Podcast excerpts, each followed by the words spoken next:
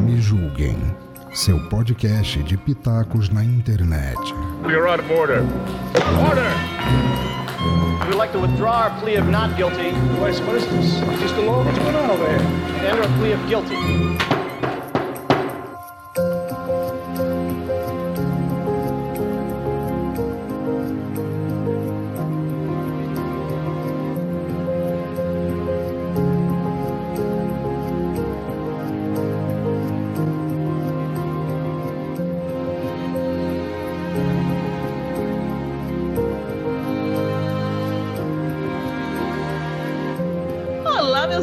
Tudo bem com vocês? Sim, sou eu aqui de novo, Licamum, em mais um Me Julguem Podcast, um podcast acima de qualquer suspeita. E hoje a gente vai falar de um tema um pouquinho mais denso, um pouquinho mais sério, que é saúde da mulher. Um tema extremamente necessário e para isso eu trouxe duas queridíssimas aqui para falar sobre esse assunto.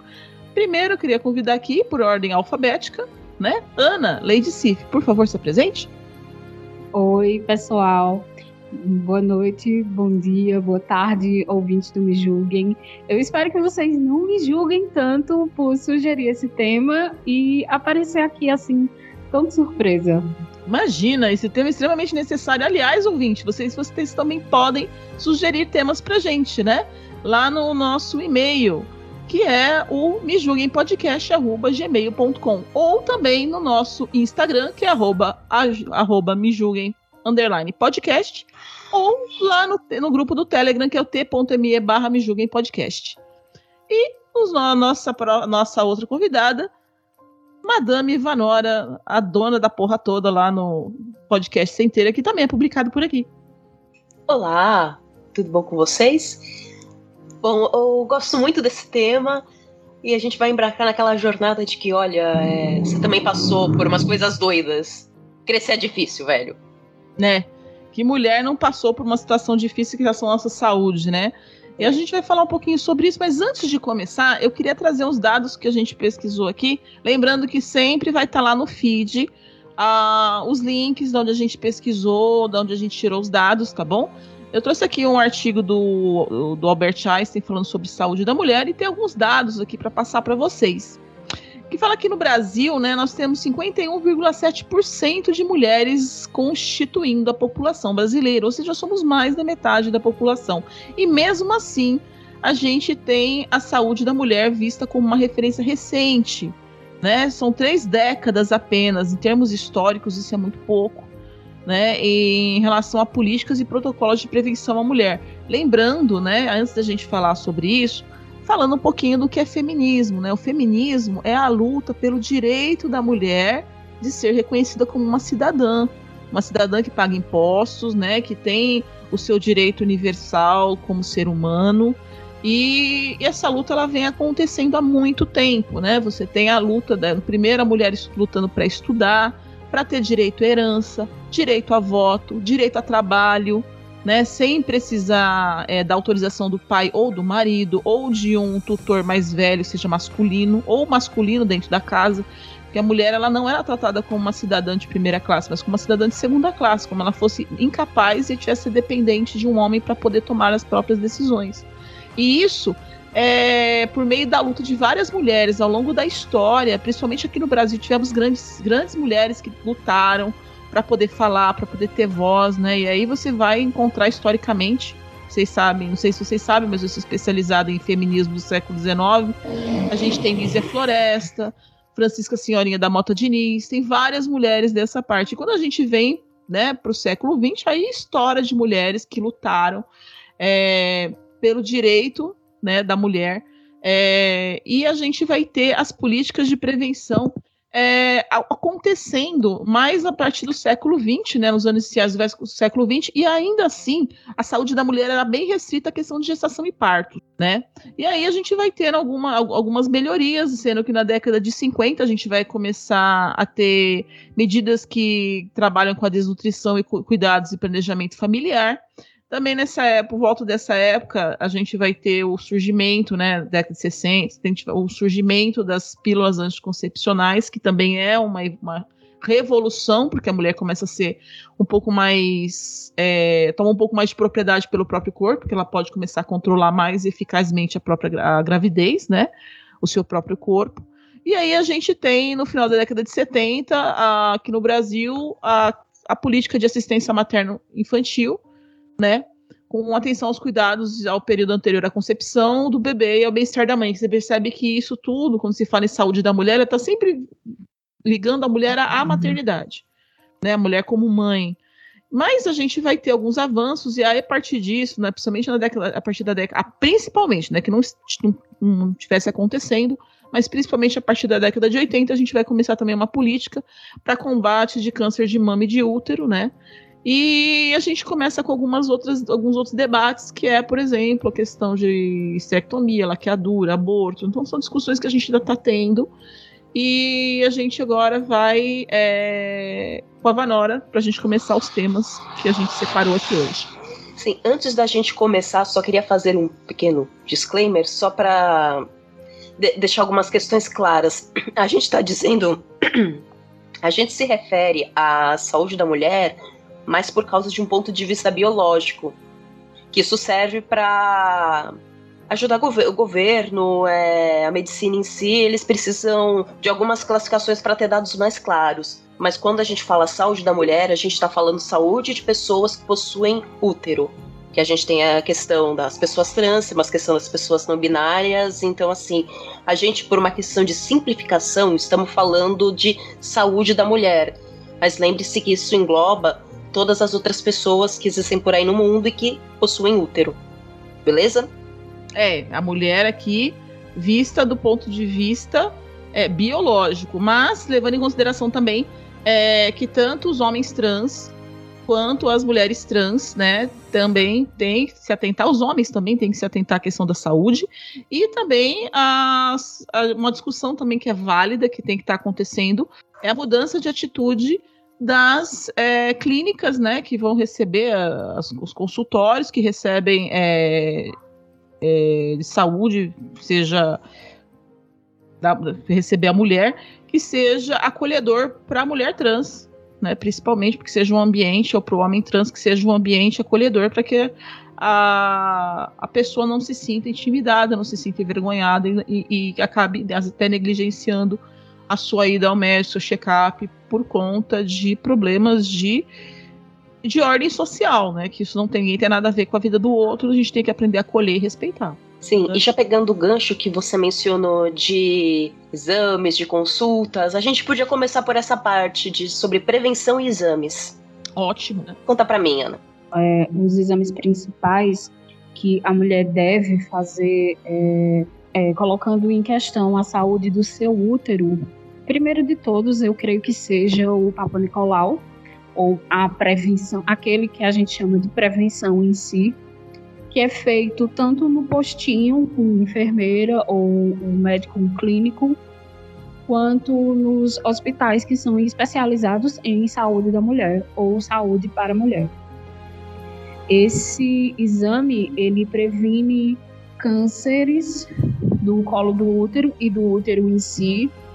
Ele permite com que a gente identifique essas doenças muito mais rápido e muito mais cedo é, cistos, hum, como é que eu posso dizer? Identifique também que quando acontece a gravidez ectópica, que é a gravidez que ocorre nas trompas, e assim, quando é feito ou marcado o exame, o Papa Nicolau, o exame de toque é feito antes para ver, hum, como é que eu posso dizer? Superficialmente se tem algo diferente no útero ou no colo do útero da mulher. Esse exame é extremamente importante e ele deve ser feito todo ano. Se você não tem nenhum caso de atipia no útero ou em alguma parte do útero, ou se você fez ou faz algum tratamento ou acompanhamento de câncer a cada seis meses. Primeiro é realizado o exame de toque, tanto na parte de cima do ventre quanto na parte de baixo, quando o médico ou médica usa dois dedos para sentir o colo do útero, para ver se está tudo certo por ali, se não tem nenhum cisto Outro exame que eu vejo que é bastante necessário para nós mulheres é o. Ai meu Deus, eu fiz tanto deles. Ultrassom intravaginal, transvaginal ou ultravaginal. É um ultrassom que é feito com auxílio de uma câmera e ela é inserida no útero a partir de uma cânula. O médico usa sim uma forma de anestesiar porque o material da cânula é meio durinho e incomoda um pouco quando ela entra. E esse exame permite ver o colo do útero e o útero em sua quase que totalidade. Ele vai verificar se tem sangramentos, fissuras, se tem cistos ou. Ai, meu Deus, como é o nome daquele negócio que eu tô também? Pólipos. Isso, isso, pólipos. É possível ver nesse exame também, na transvaginal e na ultravaginal. E a ultrassom é super necessária para identificar essas pequenas desordens do útero e também a endometriose. Mas tem alguns casos de endometriose que ela cresce tanto e gera tanta dor e no ultrassom comum que é feito acima do ventre já dá para saber o que é. Por isso que é importante os exames de prevenção, principalmente mulheres, o Papa Nicolau, viu? Porque ele, a, o problema do câncer de colo de útero, ele é uma doença silenciosa, né? Que ela pode ser prevenida pelo, pelo Papa Nicolau feito regularmente. Sim, uma coisa que eu queria deixar clara em relação a esses exames que precisamos fazer, eles são incômodos, tá? Se ele chegar no ponto de ser dolorido, você tem que pedir pro o enfermeiro ou o médico que tá fazendo interromper. Porque aí você pode estar com algum outro problema, tá? Não é pra, é, não é pra sofrer. Exatamente. Tipo. Se, se, se, você tá com dor, tem alguma coisa errada já. A única e... coisa que você sofre é a vergonha, né? Porque eu não sei vocês, meninas, mas eu fico lá deitado, o médico batendo maior papo comigo, com o auxiliar, elas nunca entrem no consultório sozinha com o médico, geralmente tem uma pessoa junto. Sim. E eles bateram maior papo e você lá fingindo costume, né? Outra uhum. pessoa tá lá te virando do avesso. Aquela posição desconfortável, né? É, você tá assim, mas assim, para eles é normal. A gente que às vezes tem um problema, olha que eu sou bem resolvida com o meu corpo, mas ainda assim eu falo, poxa, não me levou nem para tomar um vinho, né? Né? Já, já chegou assim, de uma já vez. Chega assim, já chega assim, e falei, tá bom. Apesar que eu tinha um. Eu tinha, olha só, eu fugindo do tópico, mas eu preciso falar disso. Gente, eu tinha um. Tinha, eu já falei antes, mas eu não posso esquecer dele. O Dr. Lincoln. Gente, onde você tá? Minha mãe, minha mãe, quando foi ver esse meu ginecologista lá de São Paulo, ela uhum. chamou, ela apelidou ele de Dr. Lindon. Nossa, gente. E, e, assim, a quantidade de mulheres que só ia com ele, eu, eu escolhi aleatoriamente, né? E acabei ficando, porque você não ficar trocando, né? Mas o cara era assim Rodrigo Wilbert porque choras, entendeu? Você Nossa, o moço era um pão, né? Você não tava entendendo o que, que era aquele homem, meu Deus. Aí eu ficava com vergonha também. Eu ficava mais com vergonha de Dr. Lincoln com, com, com, com o Dr. Jorge, que, que eu uso hoje, que eu uso, olha, eu uso médico, não, que eu vou hoje uma vez, que é, que é gordinho careca, baixinho, né? Não tem nada a ver. Ai, tá, desculpa. E aí, vocês têm essa. essa coisa. Brincadeira. Brincadeira. Para com essa porra aí, meu irmão! Vocês conseguem ir de boas, assim, no ginecologista homem? Tem desconforto ou não? Como é que é para vocês? Eu prefiro o homem. Cara. Com mulher, eu acho que elas são mais. Eu não sei porquê, mas às vezes que eu fui com mulher foi, foram experiências ruins, assim. É, eu achei que elas são muito secas, brutas. E deveria ser o contrário, tá? Pode ser, é, gente, é a minha experiência. As quatro ginecologistas mulheres que eu tive a infelicidade de passar não foram experiências boas. E eu achava que era melhor, porque por ser mulher ela devia conhecer o corpo da gente, né? Mas os homens geralmente são mais delicados. Né? Elas não, parece que estão mexendo numa mata, trocando óleo, sei lá. Gostei não, mas a experiência minha, tá? Pode ser que eu tenha tido uma péssima sorte. Assim, ah. e você, Ana, você prefere em médico ou em médica? Cara, a primeira vez que eu fiz o exame preventivo, a mulher foi brutíssima comigo. Ela reproduziu um monte de falas é, machistas. Olha aí, rapaz, é do jeito que os homens gostam, cheia de carne, não sei o quê. Isso me irritou de tal Ai, forma. gente, que desconforto! Isso me irritou de tal forma que, apesar dela ser uma profissional excelente, eu não voltei mais no consultório dela. Foi ela que descobriu o meu cisto gigante em 2019, onde, ela, onde ele estava, em que posição ele estava e por que, que eu estava sangrando naquela época. Mas por conta desse comentário especificamente e do modo bruto como ela fez o exame em mim, eu não voltei mais. Os homens ginecologistas com quem eu me consultei, desde que eu voltei a ter problemas de sangramento, todos eles foram bons, exceto um que não me avisou quando ele foi colocar o espéculo e eu senti muita dor e sangrei muito. Mas assim, eu já estava sentindo bastante dor e sangrando muito. Ele devia ter pelo menos avisado que ele ia colocar o aparelho lá, né? É tipo, vai entrar um negócio estranho aqui, tá beleza? É, porque o certo, ele, aliás, exijam uhum. isso no exame, né? O certo é ele explicando o que está acontecendo e o que ele vai fazer. E, aliás, mulheres, Exato. aprendam a conhecer o próprio corpo, né? Dá uma olhada lá, pega um espelhinho, né? Dá uma agachada, dá uma olhada. Deita na cama, põe, põe o espelhinho na, na frente, assim. Trava com o pé, não sei se vocês conseguem, eu consigo. Trava com o pé, você consegue olhar. Para dar uma olhada, ver se tá tudo bem. Porque não é só para você conhecer o próprio corpo, mas para ver se tá tudo certo. Se você conhece seu corpo, você sabe se alguma coisa mudar, você sabe que tá esquisito. E a gente tem que estar tá de olho sempre. E a mulher é diferente do homem, é mais escondidinho, né? Você precisa é. dar uma fuçada ali para encontrar. Melhor para saber o que, está acontecendo, né? E, e, e, nessa parte de exames é, é muito curioso, porque assim, eu não, eu não, sei como foi, tipo, o início da vida sexual de vocês, mas no meu caso, parece que tinha alguma coisa na cabeça da ginecologista que assim, virou o calendário, você virou 18. Se, você, se eu vou ter que usar um espéculo de virgem em você, ou se você não transou ainda, começa aquela contagem regressiva de tá na hora, tá na hora. É, é meio embaraçoso isso. Porque você chega lá no médico, o médico fala: E aí? Eu não vou poder te examinar direito, mas oi! É meio desconfortável. É. Eu passei isso quando. Eu passei por esse tipo de situação quando eu era mais novinha, então era bem, bem desconfortável. Acho que foi uma junção de desconfortos, né? Porque, assim, por a gente não conversar muito sobre o que, que a gente deve esperar aí da nossa vida em, enquanto mulher, como que as coisas devem funcionar.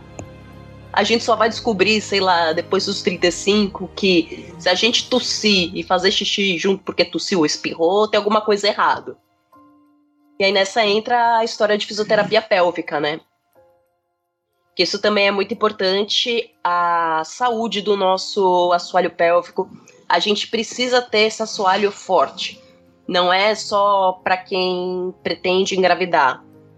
Porque o assoalho pélvico, ele estando fragilizado, você vai ter diversos problemas de não conseguir suportar o, todos os seus órgãos que estão lá dentro. Então essa função ela é muito importante para você não ter problemas de bexiga, caída, uma série de outros problemas que podem vir com a velhice. Esse assoalho pélvico ele precisa estar tá funcionando direitinho. E curiosamente, quem costuma orientar isso não é o ginecologista, mas uma fisioterapeuta ou um fisioterapeuta focado na fisioterapia pélvica. Pra então isso é muito importante. Pode falar. Assim, não, assim, para quem não sabe como faz esse, esse exercício, como é que eu faço para fazer esse exercício, e agora eu vou falar, né, todo mundo tá fazendo, eu tenho certeza que a gente fala, a pessoa tá fazendo. É, quando você vai fazer xixi, você vai e segura o xixi. Aí você solta o xixi. Segura o xixi, solta o xixi. Segura o xixi, solta o xixi. Depois você faz isso sem estar tá percebendo no dia a dia. Esse é o exercício. É só isso. É prender e soltar, prender e soltar, prender e soltar. Mas eu vou dizer uma coisa para você, assim, por mais que eu tenha, eu fui ao médico, fiz os meus exames, tá tudo ok, meu soalho pélvico tá malhado, mas depois dos 40, se eu espirrar, dependendo da situação, se eu tiver assim, por exemplo, se eu tiver assim muito tempo sem ir ao banheiro, não, não, não segura. Eu acho que a idade também tem alguns problemas, viu? Eu não sei é sim, porque vamos, vamos pensar, né? Se os nossos peitos caem, o que dirá do assoalho pélvico, né? Não, é. Eu, eu exercito. Não, meu peito eu não exercito porque eu não consigo, mas a, o assoalho pélvico eu exercito porque eu já tive problema. E eu sempre tô verificando se tá tudo direitinho. Ele tá direitinho, mas é, principalmente depois do Covid, eu, ele começou a ter problemas. Por exemplo, se eu tossir demais, se eu espirrar e faz tempo que eu não fui ao banheiro, dá aquela escapadinha. Você, você percebe que você tem que dar aquela travada. Mas se eu não tivesse travando, eu me mijava inteira, sabe? Sim. Eu não, não mijo, mas eu seguro, eu sinto que dá aquela aquele olhada para fora, assim. é complicado. É complicado, mas, gente, a idade é uma merda. Não que, assim, eu quero envelhecer porque quer dizer que eu vivi bastante, mas é só da ladeira abaixo. Eu sinto que eu tô descendo numa montanha russa e não vou voltar a subir mais, não é, que a gente pode fazer com, com os exames e prevenção, o estilo de vida, é fazer com que essa descida ladeira abaixo ela seja mais acolchoada, tá, gente? Mais devagar também, né? É, Porque pra gente. Sou... É, é. Lembrando que eu tenho sobrepeso, então assim, não adianta também que eu sou uma, eu sou uma gorda safada, né? Se eu, se eu tivesse magra, eu não teria esse problema. Com certeza, com mais exercício que eu faça, né? Eu tenho um, um uma capa de gordura que. Eu sou quase uma picanha, entendeu? Eu sou, uma, eu sou carne com uma capa de gordura em volta. Então tem isso também. Então, mas assim, também lembrando que não é que a saúde da mulher também, questão de exercícios, essas coisas, não é apenas a parte ginecológica, a parte física, né, exercícios, alimentação, mas eu também queria falar é, que é importante a gente fazer a prevenção de mama, né? A mama é muito importante. Peguem nos seus peitos, meninas. Mete a mão no tchutchu aí, aperta. Qualquer coisinha que vocês sentirem diferente, vá ao médico para descobrir o que é. Eu senti lá em 2018 é, um, uns caroços no meu peito. Né, e fui imediatamente ao médico. Isso é uma coisa que eu não estava sentindo, eu sou sempre mexendo, não estava sentindo, de repente comecei a sentir. Então, não sei exatamente quando é que isso aconteceu, ou se ficou grande o suficiente para eu conseguir pegar, mas semanalmente eu tô mexendo. Então, eu sei que tinha uma coisa esquisita ali. Fui ao médico, fiz exames, fiz biópsia. Não era nada maligno, mas é benigno, só que são cistos, né? Eu tenho cistos vários nos, nos seios e tem que acompanhar, porque se eles crescerem demais também tem que operar. Né? Então, tô com um aqui que tá querendo pedir operação, eu tô esperando que não, porque eu tenho medo de faca. Sim, mas a gente tá de olho coisa. nele. Então, assim, é importante, porque se fosse alguma coisa séria, é, não que isso não seja, mas é, é, é, é pelo menos é acompanhável, é identificável e acompanhável. Eu tô acompanhando, se fosse maligno, fosse câncer, eu teria descoberto no começo. Então a chance de cura, de tratamento e cura é muito maior. Então sempre façam um autoexame sempre faça um Papa Nicolau, isso é importante. Saúde da mulher não é também só a parte de reprodução. Encontrou uma, uma pinta diferente que você não está acostumada, uma pinta que não parece que é meio manchadinha ou irregular, vá também ao médico. Isso também pode ser câncer de pele. Fique de olho. Sim, e eu queria dar um lembrete aqui para as pessoas que têm dor crônico ou alguma, alguma doença rara. É, é sempre importante você checar também essas outras partes, porque, por exemplo, no meu caso, já falei aqui em outro episódio que eu tenho fibromialgia, e fibromialgia é conhecida como uma doença de velho. Por ser conhecida como uma doença de velho, quando você é jovem desenvolve essa doença, tem algumas coisas óbvias que ninguém vai te falar porque não passa pela cabeça, porque só tratam de, de velhos. E nessa questão, também na parte de sexualidade, porque, ah, a, a, véia já teve 50 filhos, tal, já viveu ao máximo e agora tá com fibromialgia, ela tem uma dor difusa pelo corpo, tá tudo certo. Ela vai ter perda de urina, tá tudo certo porque ela tá velha. Mas quando você é mais jovem e você tem fibromialgia ou algum quadro, síndrome de fadiga crônica, que você vai ter dor difusa pelo corpo, dá uma olhada em fisioterapia pélvica, porque da mesma forma que você pode ter um pensamento no ciático, você pode ter uma tensão no assoalho pélvico que está te prejudicando. E assim, muito importante, se você tem alguma dor, alguma coisa no assoalho pélvico, porque tem, tem algumas pessoas que assim, ah, eu fico muito tempo sentado, meu assoalho dói, é desconfortável. Vá procurar um fisioterapeuta. Porque às vezes a gente quer resolver pela internet do tipo, ai nossa, ouvi falar que pompoarismo resolve o universo. Não é em todos os casos porque existem. Ó, que doideira! É, tem um tipo de exercício que eu vou passar para uma parturiente é diferente do que eu vou passar para uma pessoa idosa, que é diferente do que eu vou passar para alguém que tem dor crônica. Alguém que tem dor crônica, eu não posso passar exercício com pezinho ou Kegel, do Kegel, aliás, para a pessoa, porque se eu der tratamento para ela com mais peso, ela vai tensionar mais aquela área e não vai fortalecer. Nesse caso, eu preciso aprender a relaxar aquela área para depois trabalhar com fortalecimento de outra forma. Então, para cada época da vida da mulher e da necessidade particular dela, a gente tem que ter um cuidado diferente com o assoalho e com a com toda a estrutura, né, dali de dentro. Não só com os exames que a gente vê. Então, assim, se você tem, como a Lika falou, do câncer de mama, se você tem histórico na parte de mãe é, próximo que tenha tido câncer de mama, aí é ideal você começar a fazer a mamografia lá para os 35. Se não, você já, já faz aos 40 mesmo, que é a média de todo mundo. E assim, eu ainda não tenho idade para fazer, então eu não sei o quão desconfortável é você ser pressionada, feito uma vaca leiteira dentro daquela. Eu sei, eu sei. Levantando a mão aqui, eu sei. É, porque eu comecei a fazer meus exames com 30, tenho sim casos na família, tenho, tenho uma amiga minha que perdeu a vida muito cedo por causa disso e por causa de uma paranoia minha, comecei a fazer exame de mamografia muito cedo, mas eu vou te falar uma coisa. Tem uma, um exame que você tem, você tem, você faz lá a chapa do peito, você tem que esmagar o peito para tirar a foto, né? Sim. Você, ele põe teu peito numa pá. É bom que agora a gente vai ficando velho, vai ficando mais murcho, fica mais fácil. Mas quando era mais nova, era mais durinha, era mais difícil. Ele pega teu peito, coloca num, num, numa bandeja. Literalmente ele tá servindo o seu peito. ele mete teu peito numa bandeja. Aí ele vem com uma outra faixa e começa a girar uma, uma morsa. Mas uma morsa. ele assim, eu vou olhar. A primeira vez eu fiquei olhando moço. Vai estourar. E aí, quando fica bem esmagadinho, né? Vira quase um pastelzinho. Aí ele vai lá, fala: Não, agora é só um pouquinho. Aí ele, ao invés de correndo, porque você tá morrendo de dor, você tá naquela posição desgraçada, porque você não tem altura, eu sou muito alto, então não é feito para mim. Eu tenho que ficar daquela posição de merda, né? Meio que agachada, meio que de pé. Ai, que droga. Um peito enganchado naquela máquina. E o cara, em vez de rápido, eles sempre vão andando de boa. Se precisar, atende até um telefone. É uma Eles desgraça. só vão correndo quando vão tirar raio-x, né? É, não, é o vai lá, aí tira as chapas lá que ele quer tirar, aí ele volta, ele solta e você tá roxo, já está verde. Aí quando você acha que acabou, ele fala, aí ele fala assim, agora você pega teu outro peito e põe na bandeja. Tá achando que acabou, querido? Ah, assim, ah, pera, não é os dois de uma vez? Não, é um de cada vez. Aí você mete o outro peito lá, mais uma sessão de tortura e esmagamento, aí vai tirar foto. É desconfortável? É. Dói? Pra caramba. Mas é necessário? É necessário.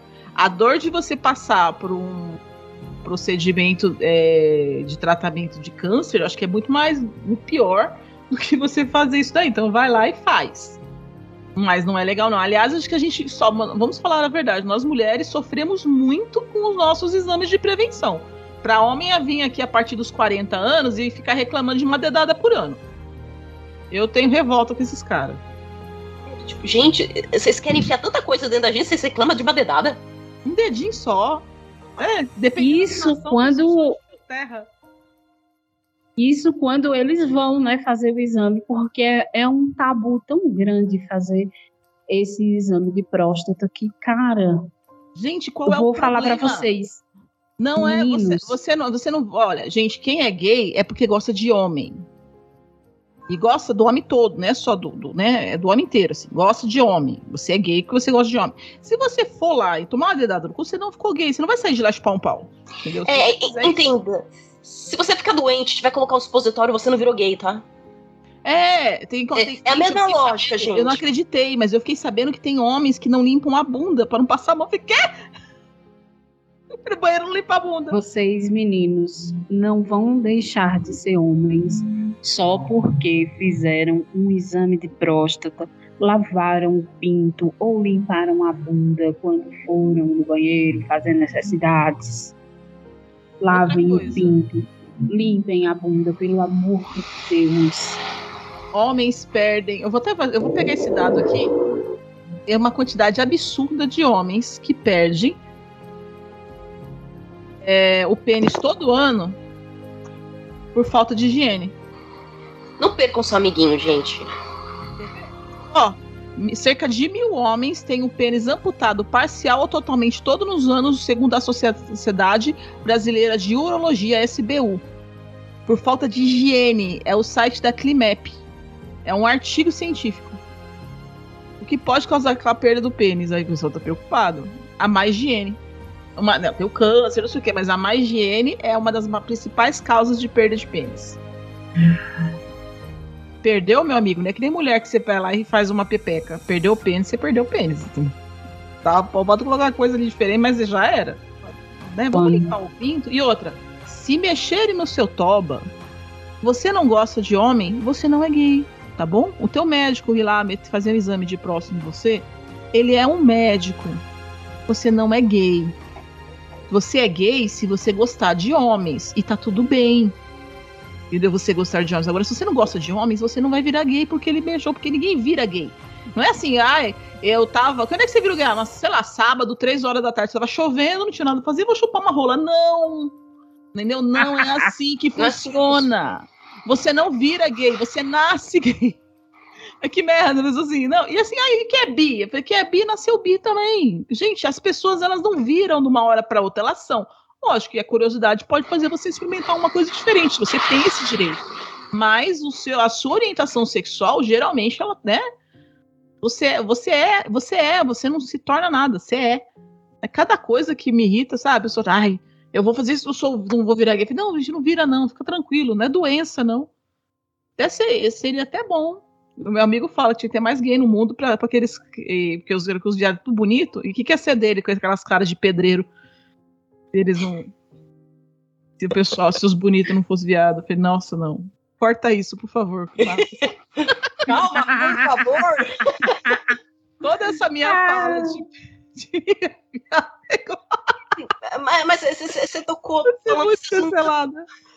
É, ele falava assim, daí falava assim pra mim, lógico que esses caras têm que ser bonitos, e graças a Deus que são, porque se fosse, porque se eles fossem tudo hétero, não ia sobrar nada pra gente ter essa cara de pedreiro aqui. ai, gente, como se eu conheço o pedreiro tão bonito. Ai, ai, não, não, não, não concordo também. Mas, gente, olha, você é, tocou num, num ponto interessante. Teve, porque assim, a sexualidade em si, a forma como a gente vê o nosso corpo, essa questão de cuidados, eu acho que muita coisa envolve tabus e a forma como a sociedade ela é construída e como a gente recebe as informações. Teve alguma coisa assim para vocês que foi diferente, vamos supor? Te explicaram de um jeito, depois quando você estava mais velha você descobriu que não era exatamente isso? Ou que era uma, uma tremenda de uma tolice? É, sempre. Acho que, acho que a idade dá um, pra gente um nível de foda-se que é libertador. O que, que, você acha, Ana? As formas de engravidar. É, quando eu era criança e até na minha adolescência mesmo, havia um terror muito grande sobre engravidar minhas amigas e, e, até mulheres mais velhas mesmo, vendo que eu estava crescendo, que eu já tinha 10, 11, 12 anos de idade, faziam um terror absurdo que não era para eu beijar ninguém, senão eu ia engravidar, não era para eu encostar num lugar onde o menino sentou, senão eu ia engravidar. É, deixa eu ver. O espermatozoide é o Conan, né? se, se eu é, tinha que ter cuidado com a toalha do banho, eu tinha que ter a minha toalha separada de todo mundo da casa, porque senão eu podia engravidar também.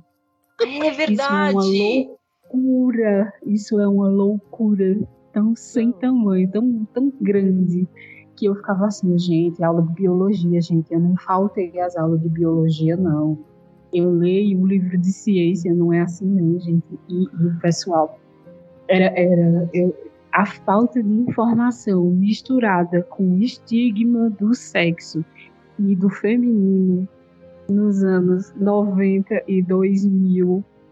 Olha, é, é, foi muito difícil a, a transição de infância para adolescência e, e a adolescência em si, porque as mulheres elas, elas eram muito oprimidas e elas reproduziam muito esse tipo de, de, de informação que vinha, sabe os deuses de onde. E eu não, cara, não é assim não. Eu li num livro, pelo amor de Deus, para com essa conversa chata e burra. Nossa, tá aí, falando de Olha, informação, tu tô falou dos. Fala, Pode fala. falar. Não, pode falar, não. É que quando vocês estavam falando, eu fui lá digitar quanto tempo o espermatozoide dura fora do corpo. Peguei, eu peguei várias falas, mas vou pegar o, o Jairo Bauer, aquele gatíssimo que Ah, aparece. sim. Que ele já Sim, deve estar um por vovô agora, né, o Jário Bauer. Ai, mas ele parece vinho, gente. Eu não sei como ele tá agora, mas na minha cabecinha, no meu coração, ele sempre vai ser aquele gostoso. Gato, Beijo. gato, muito gato. Gato. Ele Sim. vai continuar um velhinho gato, que eu tô envelhecendo junto, vou envelhecer juntos e gatos, assim. É Uhum. aquele, aque- é, tipo de pessoa que você olha e fala, a vida não é justa, né? Porque ele é todo tão lindo e eu nasci assim. É. A gente fica assim, não importa. As pessoas vão. É, as pessoas. Todo mundo envelhece, né? Mas vamos lá. O espermatozoide fora do corpo dura minutos. Pronto, é isso. Minutos. Um, aqui, entre um e dois minutos. Dependendo da condição, um pouquinho mais de minutos, mas minutos. Um, dois minutinhos. Dentro do corpo, 72 horas. Fora do corpo, ele não sobrevive. Então é muito. Ah, um É. parênteses aqui também, né? Que você falou disso de engravidar. Sabe aquela sua amiga que vira pra você e fala: ai, nossa, a gente transou só uma vez, sem camisinha, eu engravidei. Ela tá mentindo pra você. Tá? Assim, tem gente que acerta o jackpot, entendeu? Não é impossível, é difícil, mas não é impossível. Mas ela tentou muito antes, que fique bem claro, porque conversa com qualquer casal que tá tentando engravidar. Ah, não, não, não. Eu conheço uma pessoa, não posso dizer que não posso jogar na roda aqui, porque com certeza essa pessoa vai me ouvir, vai me matar. Mas hoje em dia ela tem minha idade, então o filho dela já tem 20 e tantos anos, 28 anos, né? Ela engravidou com 15. E ela foi mesmo, ela, ela, ela, ela tirou, ela acertou na mega cena do espermatozoide, entendeu? Ela, a primeira vez, a primeira, ela perdeu o cabaço e arrumou uma gravidez. A primeira bimbada da menina virou uma gravidez. E aí a adolescente tem a ideia de que ah, não vai acontecer nada, é só uma vez comigo, não acontece, aconteceu. Existe. É difícil? É difícil. É difícil. Os casais, eles... Mas não é todo mundo. Mas não é todo mundo. Mas não, não aceite, mesmo porque filho é o menor dos seus problemas se você transasse com camisinha. É o menor. Entendeu? Se você só tiver uma gravidez, se considere feliz. Porque as doenças sexualmente transmissíveis, elas são complicadas. Então, é, elas, elas têm tratamento doloroso, algumas não têm cura, né? O HIV não tem cura. Algumas deixam sequela, tá? Em outras partes do corpo que não tem nada a ver com genitais, tal. Então, assim, isso é muito Por importante. cuidem e usem camisinha. Camisinha é importante sempre. E, inclusive, não, não, não acreditem em parceiros, porque também atendi uma aqui no.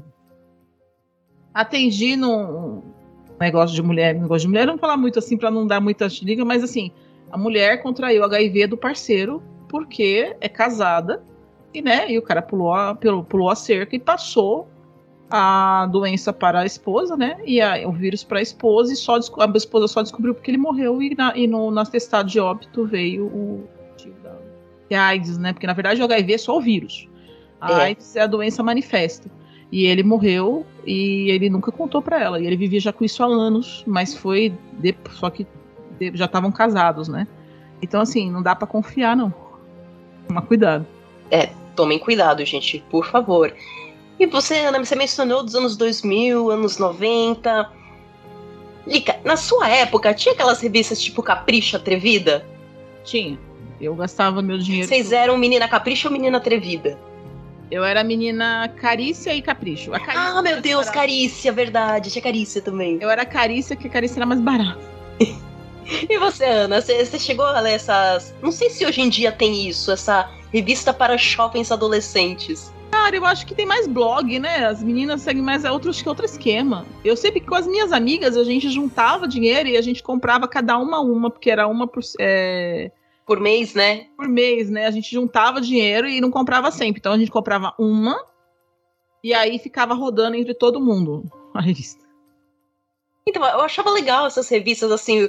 Por um ponto, elas foram bem legais por apresentar alguns tipos de, de coisas da, da, da vida ali da adolescência. Mas em outros pontos, eu acho que ela complicou também, tornou as coisas mais confusas. Eu acho que revista feminina é um negócio confuso. Porque a vida que a revista nova te vende, ela não existe por aí, né? Não, a vida que ele, a vida do adolescente que essas revistas ven- vendiam Era completamente fora da realidade. A minha mãe lia e ficava rindo, falando assim, gente, isso é absurdo. E eu, adolescente, falava, você não entende nada, mãe. Hoje em dia eu vejo, porque depois de um tempo, né, eu comecei a trabalhar e aí eu comecei a comprar minhas próprias revistas e tenho revistas guardadas aqui até hoje com muito carinho. E eu Uhum. olho aquela sessão de perguntas, aqueles temas que eles abordavam, e falo, gente, isso aqui é mesmo uma revista pra menina? Esse tipo de coisa né? né? E assim, falando super normal, assim, não que eu não acho que a pessoa não pode fazer o que quiser, mas se você quiser, a culpa é seu, minha filha. Mas eu acho que a gente tem, sei lá, eu, eu não- pra mim não dá. pra mim, eu- não. Assim, sabe? É complicado. Eu, hoje em dia, dá uma vergonha alheia, sabe? Aquelas entrevistas, somente aquela parte de perguntas que eles chamavam as pessoas na rua, entrevistavam e botava fotinho. Ai, que péssimo, né? Ai, gente, eu tinha uma vergonha alheia daquilo. Eu E você? gostava muito da Ah. Capricho, porque ela abordava muita coisa de música. E aqui onde eu moro, como eu moro no interior do interior do mundo, só começou a pegar Jovem Pan no início dos anos 2000. Então, tinha muita Nossa. coisa de rock, tinha muita coisa de, de pop, de maquiagem. E os ídolos daquela época, os roqueirinhos, os. a- as, as pessoas que você olhava assim e dizia, putz, queria muito ser igual a essa pessoa, vou me vestir assim. Só tava lá na Capricho. Na a Atrevida era uma coisa mais fofinha, mais bonitinha, mais mansa, sabe? Era, era, era muito feminina a, cap- a Atrevida. A Capricho já era uma coisa mais moderna. É, tinha colunistas diversos ali. Tinha uma, uma colunista que tinha a HIV, ela contou bastante do, da vida dela com HIV. Ela publicou um livro. Não foi aquela que. que Tinha. foi- que- que- Depois que- daquela que- viagem. Num navio? Isso. Nossa, eu acompanhei. É, é, Eu não lembro o nome dela, É, acho que ela já Valéria- até faleceu. Valéria- tá? Isso. Valéria, Não, desculpa, repete não. o nome dela. é Valéria Piazza Polisi. Ela tá viva e bem. Ah, ela tá viva, hein? Ai, graças a Deus. Tá, tá. Eu acompanho ela no Instagram. Gosto muito dela, por sinal. Aí eu, eu, eu gostava tinha muito ela, dos textos dela também. tinha ela, tinha aquele cara Koala, que ele tocou um tempo com o CPM 22, tinha Antônio Prata. Eram, eram pessoas que eram descoladíssimas para aquela época. Ai, E eu gostava demais. Gostava demais da Capricho. Aprendi muita coisa dela. lá, mas. É. Muita coisa eu ficava pensando assim, gente, isso aqui não é aplicável na vida real, não. Por favor, peraí. Eu sempre achei a Capricho uma revista muito descolada. Falei, nossa, eu não sou tão descolada pra ler essa revista. Então eu considerava mais uma menina atrevida, que, é, que era as edições que eu tinha mais.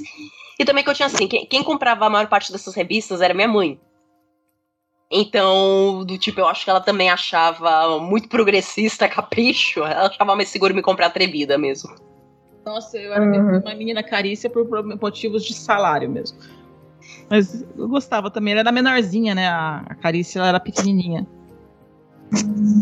A Capricho era aquela revista grandona que tinha aqueles que vinha aqueles posters, via aqueles meninos, lembra? Ai, Ah, gente, Os sim. colírios. colírios. Os Colírios, nossos colírios. Ai, o pessoal zoava os colírios, achava isso tão lindo. Não! Deixa os meninos. A maioria era muito lindo. Muito Sim. lindo. Todos eram muito lindos, não tinha ninguém feio ali. Só que, lógico, a gente vai ficando mais velho, a nossa percepção de beleza vai mudando. Como hoje eu acho eles uns franguinhos, né? Mas eles eram muito lindos naquela época, gente. Era Assim, pra gente, eles eram bonitinhos, né? Era. Pãozinhos. bebês. Não, agora a gente muda engraçado como. Engraçado como a percepção. de Abraço, Cris. Leão. Se você estiver ouvindo isso, você era muito, muito fofinho. Eu adorava Cris Leão. Nome? Cris Leão. Ele era lindo, Nossa, lindo, você. lindo. Eu lembro dele. Você era o sonho de. Nossa, de, das meninas assim. Tá a fotinho dele aqui. Ele tá lindo ainda, hein? Continua Envelheceu Passa a arroba do Instagram pra gente dar uma olhada. Arroba Cris Leão. É C-H-I-R-I-E. Não,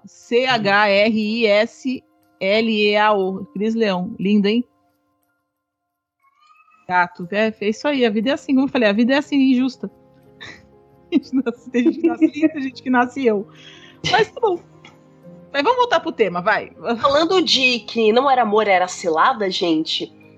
Agora que a gente já passou da fase mais crítica da, da vida, que acho de toda pessoa, que é adolescência, né? O que vocês falariam pra jovem você para se livrar de cilada ou dessas roubadas, para prevenção de bancadas, prevenção de abusos? O que, que, vocês aconselhariam para vocês mais jovens? Se eu pudesse voltar no tempo e dar, uma, um, e dar uma, um conselho para mim, eu ia dizer não case. Porque eu casei nova demais e fiz merda. Mas quando a gente é jovem, a gente acha que sabe tudo, né? Se eu fosse mais, se eu pudesse pegar uma máquina do tempo, voltar no passado, aos meus 20 anos, eu ia dar uns tapas na minha cara, fazer eu engolir aquela merda daquele buquê, entendeu? Pelo rabo. Fala assim, volta, vai, vai cuidar das suas coisas, sua merda. Não tem idade para casar, não, sua puta. Entendeu? E dar uns tapas na minha cara com o que sobrou do buquê. Não deixava casar, não. eu fiz isso, não dá para voltar no tempo. Mas se voltar, eu ia gostar muito de dar na minha cara. E você, Ana, o que você falaria pra Ana mais jovem? O que eu falaria pra mim, adolescente, com certeza seria é, não escute o que a sua mãe fala. Não escute. Não escute Pô, essa é federal, hein? Não escute absolutamente nada do que ela fala, porque só porque ela não teve as oportunidades que você tem agora, ela não tem direito de tirar isso de você. Não escute ela, corra atrás do que você quer. Nossa, eu devia ter escutado mais a minha mãe, como é diferente, né? As famílias. É, porque uma coisa que a gente quer deixar clara é que assim, existem mães ótimas, existem as mães que são mães do ano, só que não, tá? Então, assim, temos boas uhum. mães, temos péssimas cuidadoras. Então, assim, se no caso a sua é uma péssima cuidadora, não se sinta mal de não estar tá se entendendo muito bem ou não querer ouvir a pessoa às vezes também é porque a, a, a, criação e a realidade dela é tão diferente e ela acha que aquilo é o correto, que às vezes tendo uma preocupação ela atrasa a vida da gente. Eu, por exemplo, quando fui fazer meu doutorado, minha mãe já estava de saco cheio. Assim, naquela, minha mãe estava assim: você já estudou demais, já está trabalhando numa universidade, para que, que você vai continuar? Porque ela via eu deixando meu filho sozinho com o pai e indo para outro estado estudar. E ela ficou putaça comigo um bom tempo, assim, eu tive que ouvir a minha mãe reclamando, chega, já estudou demais, é loucura. Tá certo, eu infartei no processo, fiquei doente, Mas mesmo assim, ela não entendeu que isso era uma coisa que eu precisava fazer, entendeu? Ela já, dizer, eu nunca tive muito estímulo. Minha mãe não, nem sonhava que ia pra faculdade. Aí eu fui, beleza, foi legal. Depois disso, o que eu continuei fazendo, ela já achava um absurdo. Não precisava mais, estava bom, entendeu? Mas isso é a visão de uma pessoa que nem sonhou que o filho ia chegar na faculdade. Hoje em dia ela morre de orgulho lá, tem que escrever lá os livros todo ano, porque tem que fazer, eu recebo para isso. Sim. E aí, nossa, cada vez que eu mando um livro para casa, ela mostra para todo mundo, assim, ela deve ter a filha dela, aquela coisa toda. Minha irmã é tradutora, Netflix, aquela coisa toda. Toda vez que sai uma série com o nome da Vivi, ela faz questão de mandar para as amigas dela no grupo de WhatsApp. Aquelas amigas devem morder a testa, mas ela também não entendia. A Vivi queria fazer uma coisa, ela não deixou. Por quê? Porque na cabeça dela, ela precisou, a pessoa precisava ser formada para o mercado de trabalho rápido. Uhum. Era, uma, era, uma, realidade que era muito difícil. Minha irmã queria ser advogada e ela ficou fazendo letras. Hoje em dia ela não é advogada, não vai ser advogada, mas assim, ela seria uma excelente advogada. Só que minha mãe tosou isso, tolheu isso da mão da, da Vivian, porque ela não porque ela não conseguia conceber a, a, a uma pessoa ficar cinco anos numa faculdade é, para começar a entrar no mercado de trabalho, sendo que o professor já entra, na época a gente entrava assim, pegou, de, pegou a inscrição na faculdade, seis meses depois você arrumava aula para trabalhar, entendeu? Era, era uma questão de sobrevivência, e ela via isso como fosse o melhor pra gente. É complicado, mas tem mãe que é filha da puta mesmo, viu? Tirando essa parte. É, é, é uma coisa que eu queria... Sim, sim, uma sim, coisa sim, que eu queria perguntar para vocês como era a relação de vocês na, da virada da infância para a adolescência com absorvente, menstruação, essas coisas? Como foi para vocês menstruar a primeira vez? Posso contar de novo? Vou contar, posso contar que eu fui burra e perdi a primeira gravação?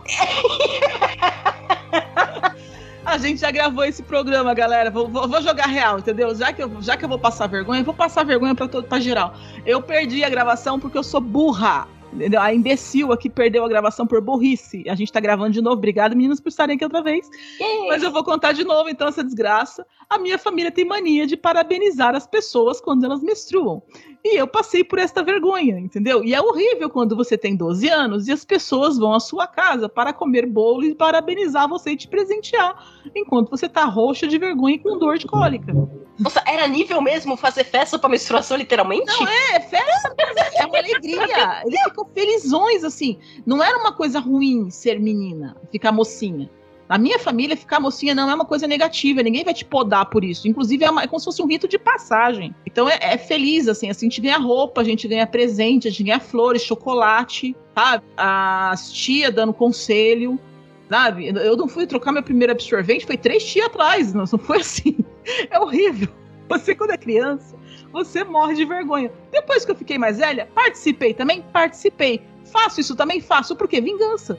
Eu passei por isso, vocês vão passar também. Entendeu?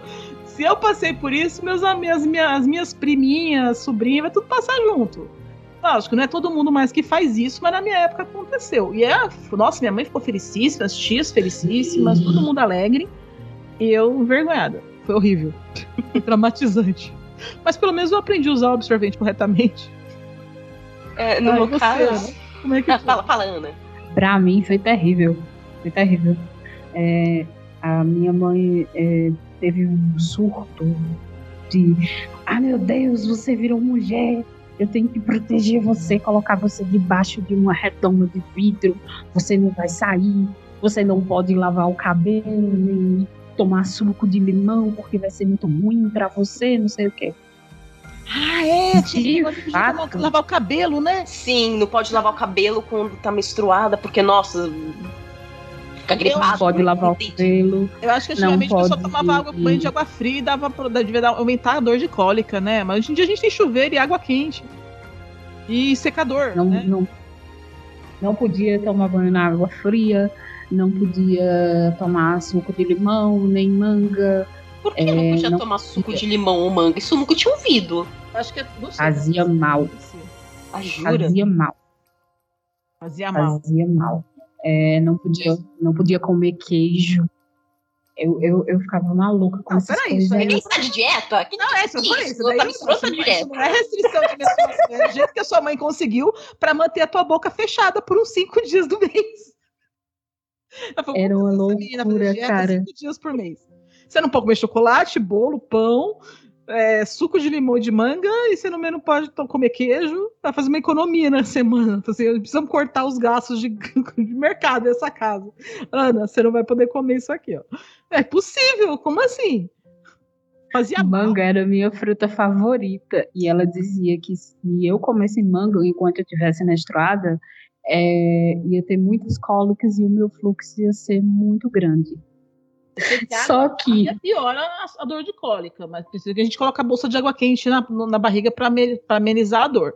Uhum. Só que Isso, e eu acho que o cabelo molhado deve ser por isso também, mas suco só se for porque tá gelado, não sei. Mas Né? até, até Eu hoje faço. eu evito suco Eu frio, bebida gelada eu evito quando eu tô menstruada, porque eu sei que piora a minha cólica. eu não faço ideia de por que tinha isso. É, também tinha uma crença de não cortar o cabelo enquanto eu estivesse menstruada ou cortar o cabelo com uma mulher menstruada, Ah, é. porque o cabelo não crescia mais. Ficava ruim. Não, Ele- eu- a, minha, na minha, a loira do banheiro que contaram pra mim, a história da loira do banheiro, né? Uhum. É, a loira do banheiro que contaram pra mim de cabelo é assim: se você cortasse o cabelo com a cabeleireira menstruada, você ficava com cabelo ruim. Os cabelos ficavam ruins, não ficava bom o corte. Coitadas da- da- das cabeleireiras, elas só podiam trabalhar 25 dias por mês, né? É, como é que funcionava? Você chegava, nossa, eu quero fazer, quero fazer uma balaiagem no meu cabelo. Você tá menstruada? É. Co- Como é que era o agendamento no cabeleireiro? Me mostra essa tabelinha aí pra eu saber se eu vou poder fazer corte ou não. Entendeu? Então, amiga, tá no intervalo do anticoncepcional? Se tiver, não vou cortar, não, hein? Olha lá. hum. Tem umas coisas que não tem lógica. Tem outras assim. Eu, eu não- esse negócio de lavar o cabelo, nunca segui, essa coisa. Mas eu sei que beber a coisa gelada, né? Quando eu tô menstruada, pior. E se eu tomar sopinha, com uma coisa mais quentinha à noite, é melhor. Então eu. Mas assim, Isso é fonte da voz da minha cabeça, né? Na minha cabeça isso melhora, mas nunca passei isso pra frente também, não, viu? Eu não ouvi muito dessa, dessas crendices, né? Mas foi acontecimento quando menstruei porque ligou a chave na minha mãe do tipo, ah, agora você é uma piranha. vai dar pra todo mundo e vai ficar grávida. Então começou essa, essa neurose louca de tentar cercear adolescente, do, do tipo, sei lá, você só vai poder é, ter namorado aos 30 anos depois de concluir a quinta faculdade, sabe? É, e passando por essa questão também de menstruação, etc., né? É, existe também algumas outras situações em que a menstruação, na verdade não é a menstruação mais, né? O fluxo sanguíneo, de, cham, chamaria assim, Ana? Ele acaba ficando constante e tudo. E uma das coisas que também passam. E, uma, e, e essa é uma questão bem complicada, né? Que a Ana, inclusive, está passando e a gente queria que ela explicasse pra gente né, a, a situação que ela tá, de saúde que ela está passando ultimamente. Então, para explicar, para falar um pouco sobre isso, eu vou ter que voltar lá em 2018. Em 2018, eu descobri que eu estava com um cisto gigante de 5 quilos e 300 gramas. Fiz um acompanhamento que durou de dezembro de 2018 até junho de 2019, quando eu fiz a cirurgia no Hospital do Câncer em Recife retirei meus ovários e as duas trompas e os cistos. Passei o meu tempo de recuperação normal, a minha vida voltou ao normal em 2020, até eu ter Covid em 2021. Depois da Covid em 2021, a minha menstruação enlouqueceu. Eu voltei a ter sintomas com cistos. Os sintomas de problemas de cisto ou ovários policísticos são pelos na face, espinhas, muita cólica e aumento no fluxo menstrual. Em 18 de maio desse ano, é, a minha menstruação começou e não parou mais. Ou seja, eu estou menstruada há exatamente cinco meses direto e ainda não tenho uma previsão de quando isso vai parar. Por quê? O meu sangramento, é, essa doença se chama SUA, sangramento uterino anormal. O meu sangramento uterino anormal é multifatorial. Eu passei por duas internações nos últimos três meses, onde eu fui submetida a duas extensas baterias de exames e duas biópsias. A primeira não constatou nenhum tipo de câncer e eu estou esperando o resultado da segunda. Só que na segunda biópsia, junto com o exame que eu fiz, a esteroscopia diagnóstica, é, nós descobrimos que eu tenho pólipos, um endométrio espessado, cistos e o útero aumentou bastante de volume. Ou seja, todos esses problemas eles são combatidos com remédios para segurar a perda de sangue ou prevenir hemorragia, hormônios e reposição de ferro eu tomo três comprimidos por dia, que totalizam mais ou menos mil miligramas, ou um grama. É, além disso, eu também tomo remédios para dor, porque eu estou sentindo dor constantemente. Todo esse problema pode ser resolvido com uma esterectomia. Só que, pelo fato de eu não ter filhos e não ter engravidado em nenhum período da minha vida, não por alguma dificuldade, mas por eu sempre ter tido cuidado quanto a isso, porque eu moro num lugar pequeno e não tenho condições de criar uma criança como ela merece aqui. Como eu não tive filhos ainda, os médicos não querem tirar o meu útero só por isso. Sendo que eu já tenho um histórico de ter um problema de sangramento que durou nove meses e pouco, e eles não estão levando isso em conta. É, todo o meu tratamento, exames, é, viagens, deslocamentos para Recife, ele tem sido bastante caro para mim. E eu estou aqui não só para conversar com as meninas, mas para pedir ajuda mesmo, porque é uma situação muito, muito difícil que eu estou passando no momento. E nos próximos dias, o resultado da minha segunda biópsia vai chegar e eu finalmente vou saber o que é que eu tenho ou não tenho. E os médicos vão ver esse resultado e vão decidir o que vão fazer sobre a minha doença. É, é até bastante difícil falar sobre isso, porque assim, é, eu já tinha decidido que eu não ia ter filhos, só que eles não levam isso em conta, porque toda a minha situação financeira, morando num lugar pequeno, já tendo um histórico de sangramento prolongado, é, isso abalou muito o meu psicológico. Muito, muito mesmo.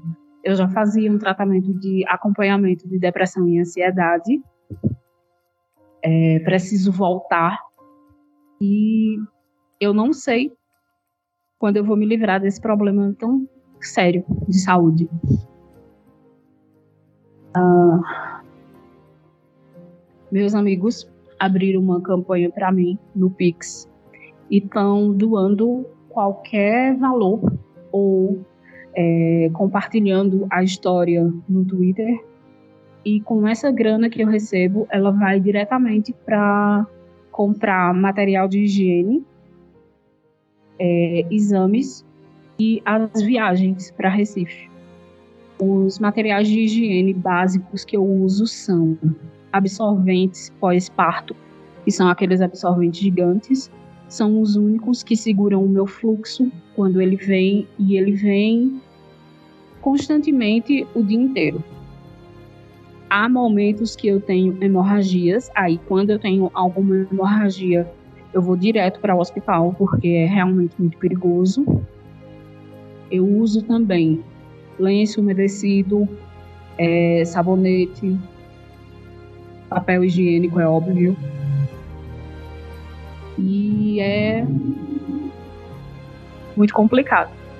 Além disso, os remédios para controlar a hemorragia e o hormônio.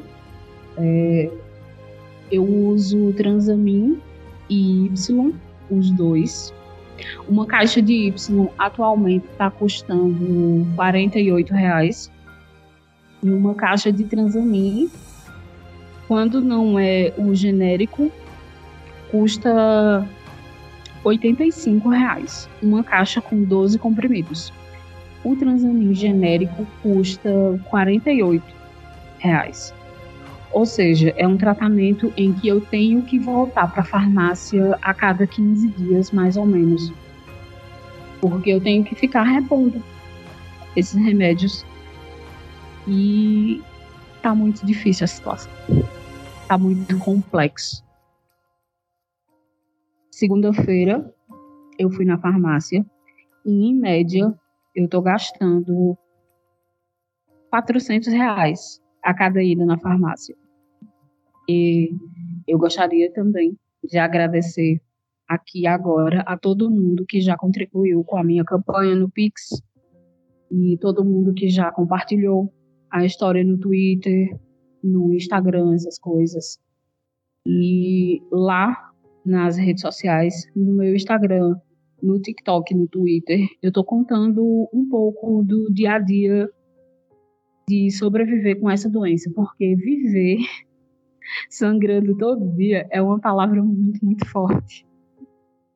Eu preciso é tomar um copo d'água agora. É, é importante isso de dar visibilidade e falar sobre essa sua situação, porque muitas vezes não só isso é uma forma de você trabalhar melhor essa angústia que você está sentindo com a situação, mas também pode ajudar muitas outras pessoas que tenham estejam sofrendo disso e não não estão sabendo a que recorrer, tá achando que é só com elas, que isso é muito comum, né? Gente costuma acho que, acho que enquanto mulher mesmo, a gente costuma se sentir muito sozinha às vezes. Talvez eu acho que isso ocorra com os homens, não chegue a conversar com profundidade, mas dessas coisas que afligem a gente em questões de saúde, principalmente saúde reprodutiva, que é algo mais íntimo, muitas vezes a gente não sabe como abordar e como conversar com as outras pessoas. Assim, é, eu queria chamar atenção também, né, para para essa necessidade de a gente começar a discutir também essas questões do corpo da mulher. Ela tem que ter, a mulher tem que começar a luta pelos nossos direitos. Agora ela chegou na, a gente lutou por tantas coisas, a gente está lutando pelo nosso próprio corpo. A mulher tem que ter o direito de decidir se ela quer ser mãe ou não, se ela quer fazer uma histerectomia ou não. Entendeu? Não é só uma laqueadura. No caso da Ana é uma histerectomia, né? Ela tem que ter esse direito de decidir pelo próprio corpo. Ela tá sendo, são homens que estão decidindo no corpo dela, seja no legislativo, no executivo, no judiciário. E os médicos também, a parte de saúde, eles estão decidindo, é, né, seja fazendo as leis, seja no hospital, eles estão decidindo sobre o corpo de uma mulher. E a, e a dor e o sofrimento, quem está passando é ela. E ela fica de mãos atadas porque ela não pode é, opinar sobre uma coisa que diz respeito apenas a ela. E eles decidem, não, mas você tem que ser mãe. Não, você não tem que ser mãe. Você, porque mãe, ser mãe não é só assim que você é mãe, entendeu? Há Sim. outras formas de maternidade, além da concepção e, e parto. Entendeu? E além da há maternidade outras, compulsória, há outras, né? Há outras formas, né, da gente, de a gente pensar nisso. Acho que a gente tem que começar a desconstruir essa visão de família. É, eu sei que esse tema é complicado, é uma situação que a Ana está passando, que a gente está acompanhando e está muito difícil. E eu vou pedir, então, depois, é, Ana, é, fala, por favor, o seu Pix, a sua campanha. A gente vai colocar aqui também no feed para o pessoal, para vocês doarem, tá, gente? Ajudarem, porque é de pouquinho em pouquinho, né? Já que eles não estão fazendo nada, a gente pode fazer alguma coisa. Sim, ou se não der pra doar, pelo menos é, divulga a palavra, é. porque isso ajuda a chegar em mais pessoas e a é, esse assunto ser tomado consciência, sabe? E é muito importante a gente também conversar sobre saúde reprodutiva, sobre os direitos da mulher, com as, com as pessoas do, do nosso convívio, com amigos, família, local de trabalho, com os próprios médicos que nós é, estamos passando por consultas, porque assim, a gente não vai dizer aqui de forma leviana de que ah, os direitos reprodutivos da mulher eles só são uma questão de ética. Não, a gente sabe que tem política envolvida, que tem religião envolvida, que tem uma série de coisas que atrapalha o meio de campo para a gente conseguir ter essa liberação de direito de ter filhos ou não, ou de permanecer, como no caso da Ana, com órgãos que estão causando mais malefício no corpo e que se forem retirados não vai acarretar em nenhum nenhuma diminuição de qualidade de vida, muito pelo contrário. Vai dar uma vida melhor para a pessoa, uma saúde melhor para a pessoa. Com isso eu não quero dizer que ah, ninguém mais tem que ter filho, a gente vai tirar o útero de todo mundo, não. Cada caso é um caso. Eu acho que é importante a gente lutar pela liberdade da, das mulheres, das pessoas em si poderem fazer o que quiserem, poderem ser o que quiserem. Não é porque eu quero alguma coisa para mim que o que é funciona para mim vai funcionar para você. Precisa haver esse diálogo. A, a minha doença em si, ela pode ser resolvida todos os problemas que foram descobertos com esse último exame, eles podem ser resolvidos com uma histerectomia. E dizer para mim que não vai fazer a esterectomia porque eu nunca tive filhos, prolongando esse sofrimento que se estende há cinco meses, para mim é uma coisa que eu, mesmo quando eu fizer a minha cirurgia, voltar com o meu acompanhamento psicológico e psiquiátrico, eu nunca vou aceitar entender. Porque a maternidade, a maternagem, a gestação, gestar, cuidar de uma criança não deve ser uma imposição. Jamais. Jamais. Dar amor para uma criança, fazer com que ela cresça saudável, com que ela tenha uma escola, com que ela tenha roupas, um acompanhamento psicológico, que ela tenha condições de crescer, não pode ser uma coisa condicionada a mulher tem que ter direito a escolher se ela vai querer isso ou não. Tem que ser observado se ela tem condições de ser mãe. Eu não estou falando só sobre condições financeiras, mas também condições psicológicas. Como ela vai cuidar dessa criança se ela não tem um suporte financeiro ou uma rede de apoio? Pessoas à volta dela que vão ajudá-la nesse processo, que vão ser uma, uma rede mesmo, onde elas vão cuidar da criança caso a mãe falte em algum momento. E essa sensação de abandono e de compulsoriamente alguém escolher por mim sobre a minha vida é muito difícil. É muito, muitíssimo complicado. Tá muito complicado para mim no momento. Você pode passar o número do Pix da campanha, por favor? Eu vou passar agora.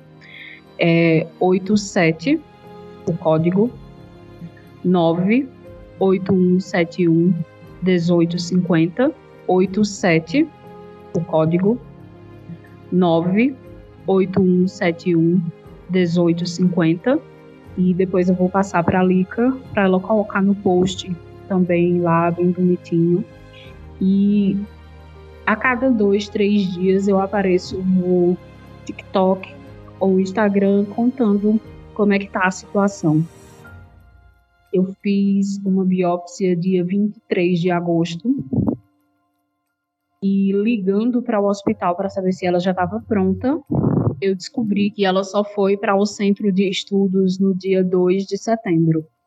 Ou seja, o exame que teoricamente ficaria pronto em 15 dias completou um mês hoje e ainda não está pronto. É um estresse absurdo, é um medo absurdo alimentado pela falta de organização básica no hospital que eu estou sendo acompanhada, mas primeiramente eu acredito bastante que não vai ser uma coisa tão grave como um câncer para encaminhar e tratar e passar por todos aqueles processos, mas é uma coisa que eu preciso para agora, entendeu? Porque imagine passar cinco meses sangrando direto, usando absorventes todo dia. Fora o medo que você tem de estar tá sempre se preocupando se você vai sujar a casa, o chão, o forro de cama que você tá, a cadeira, essas coisas. Porque querendo ou não, o sangue ainda, pra, principalmente para a mulher, é uma coisa muito estigmatizada. Enfim, eu queria muito agradecer por essa oportunidade de falar sobre esse assunto, Lica. E Vanora, muito obrigada por poder dividir um pouco com vocês o que eu estou passando, com vocês, ouvintes. E muito obrigada pela oportunidade. Obrigada, Ana. Acho que é, eu acho que é importante a gente falar sobre isso. Obrigada por você compartilhar com a gente a sua história. É, vou deixar todas as redes sociais da Ana, inclusive ela é escritora, vou deixar o Ink Spirit dela lá, o link para vocês também acessarem os contos dela. E então eu queria pedir, né, para para Ana deixar o seu o seu tchau, né, a Vanora também. É, as palavras finais de vocês para a gente encerrar os outros. Bom, é, além de agradecer muito pela oportunidade de estar aqui hoje, eu queria falar que o meu podcast, O Queda do Véu, tá lá no Teatro Escuro e em todos os agregadores. O Queda do Véu trata de um anjo quando ele vai conduzir almas para o outro lado da existência. O Queda do Véu já tem uma temporada completa e estamos na segunda. Daqui a uns dias, dois, três dias mais ou menos, é, vamos ter episódios novos. Eu gravei três episódios faz alguns dias e o Pensador tá em processo de edição já. Então, o Queda do Véu vai retornar em breve.